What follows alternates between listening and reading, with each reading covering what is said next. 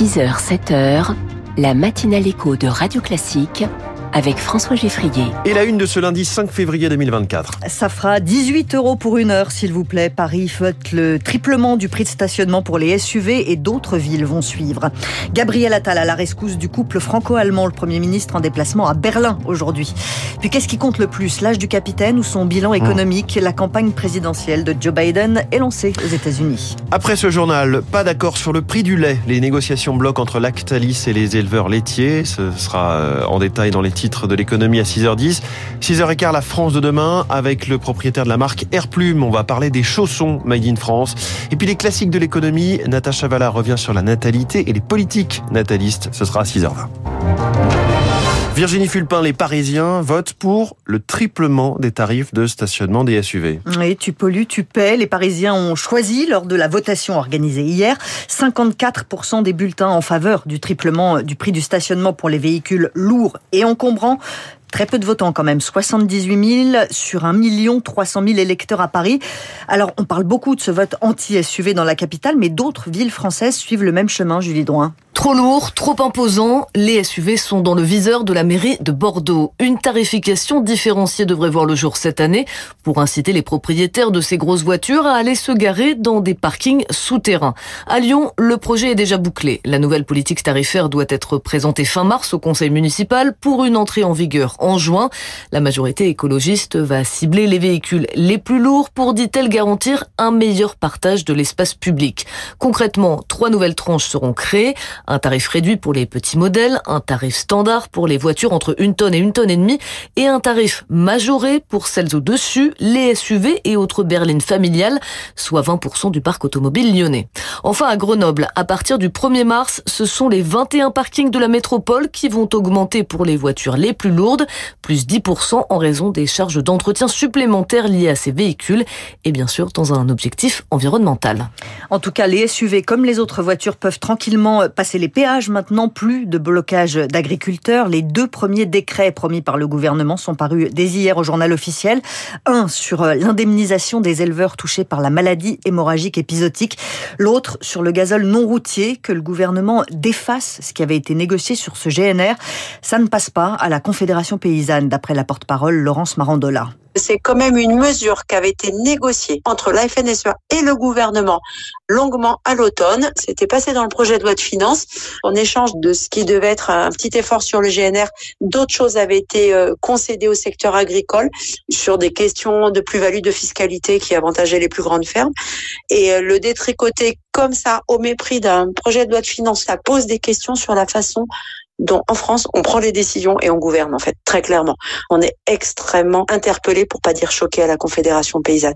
Laurence Marandola avec Lucie Dupressoir. La Confédération paysanne continue ses actions avec des rassemblements encore prévus aujourd'hui devant des supermarchés, notamment dans le Grand Est. Gabriel Attal entre l'Assemblée nationale et l'Allemagne aujourd'hui. Oui, le Premier ministre va d'abord affronter ce matin sa première motion de censure, une motion déposée par les groupes de gauche à l'Assemblée pour répondre au fait que le gouvernement n'a pas sollicité de vote de confiance.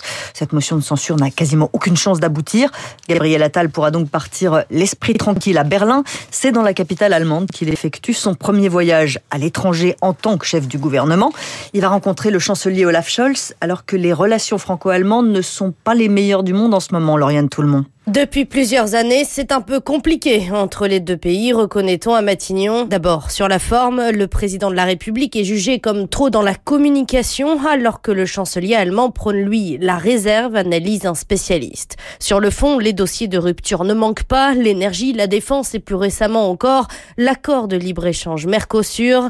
Pour éviter le bras de fer, le Premier ministre va plutôt mettre en avant ce qui rapproche les deux pays, la colère des agriculteurs et surtout les élections européennes Des deux côtés du Rhin, la montée de l'extrême droite inquiète les dirigeants.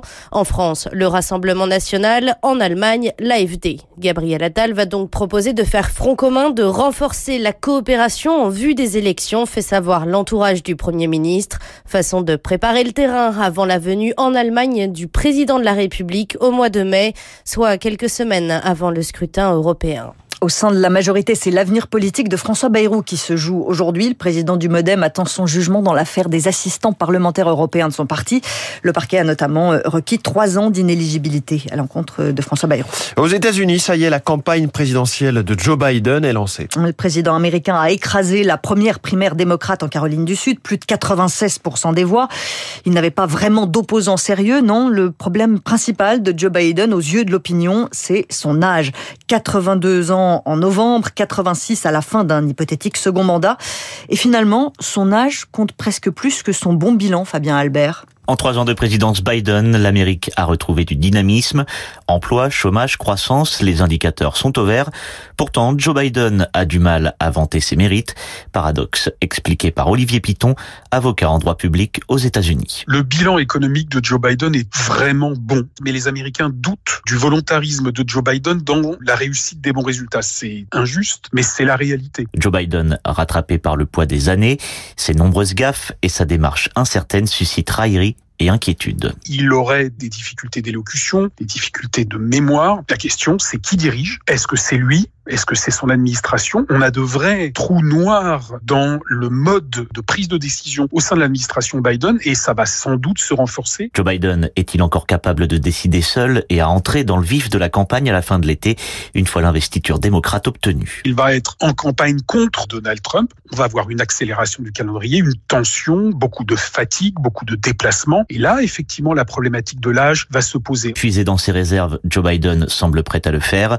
En Californie, samedi, dans le Nevada hier, le président américain se dit en mission pour sauver la démocratie face à Donald Trump. Une élection présidentielle, il y en a une aux États-Unis, mais au Sénégal, elle est reportée. Décision du président Macky Sall qui précipite le pays dans l'inconnu. Des manifestations ont eu lieu tout le week-end à Dakar, des manifestations sévèrement réprimées. Le bilan ne cesse de s'alourdir au Chili, 112 morts maintenant dans les gigantesques incendies de forêt qui ravagent la région de Valparaiso. Ça n'est probablement pas fini puisque les pompiers combattent encore une quarantaine de foyers d'incendie. Qu'est-ce qu'on regarde sur Netflix? Les plus beaux sites touristiques de France, c'est bien ça, non? Voilà, la plateforme est peut-être en train de devenir la meilleure publicité pour le tourisme français. En tout cas, c'est le pari de l'État. Atout France, l'agence de développement touristique française, lance un partenariat avec Netflix avec un guide en ligne, Marine Salaville. Oh my God Eh oui, Émilie, ça fait cet effet-là on voit le plus beau pays du monde. Sur les réseaux sociaux de Netflix, ce spot publicitaire renvoie vers un guide en ligne développé avec Atout France, un catalogue coloré, moderne de sites touristiques avec adresses, photos et extraits des séries où on peut les voir. Sont référencés par exemple les puces de Saint-Ouen, décor de la série Lupin. Dès le premier épisode, le personnage incarné par Omar Sy rend visite à son ami antiquaire. En arrière-plan bien visible, la boutique Alexia Say, tenue par Isabelle. Il y a beaucoup de gens qui sont venus super gentiment en me disant est-ce que c'est là qu'a été tournée la série? C'est vrai que ça m'a fait une bonne publicité. Je m'attendais pas à ce qu'il y ait autant de succès. Et c'est vrai que ça a apporté alors au niveau commercial, j'ai pas vu, mais au niveau euh, fréquentation, oui. Et au niveau positivité, c'est-à-dire que ça donne une image sympathique des antiquaires. Et en plus, euh, bah, avec un petit coup de pouce d'un référencement, euh, ça sera encore mieux. Car la promesse du guide, c'est aussi de faire découvrir la France hors des sentiers battus.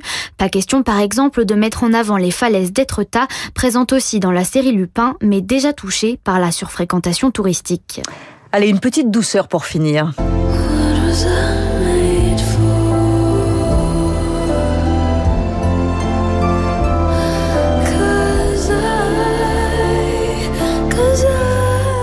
C'est doux. Hein. Billie Eilish, What Was I Made For, élue chanson de l'année cette nuit aux, Grammy Awards, les, Awards, pardon, les récompenses musicales aux, aux États-Unis. Et c'est le morceau phare de la BO du film Barbie.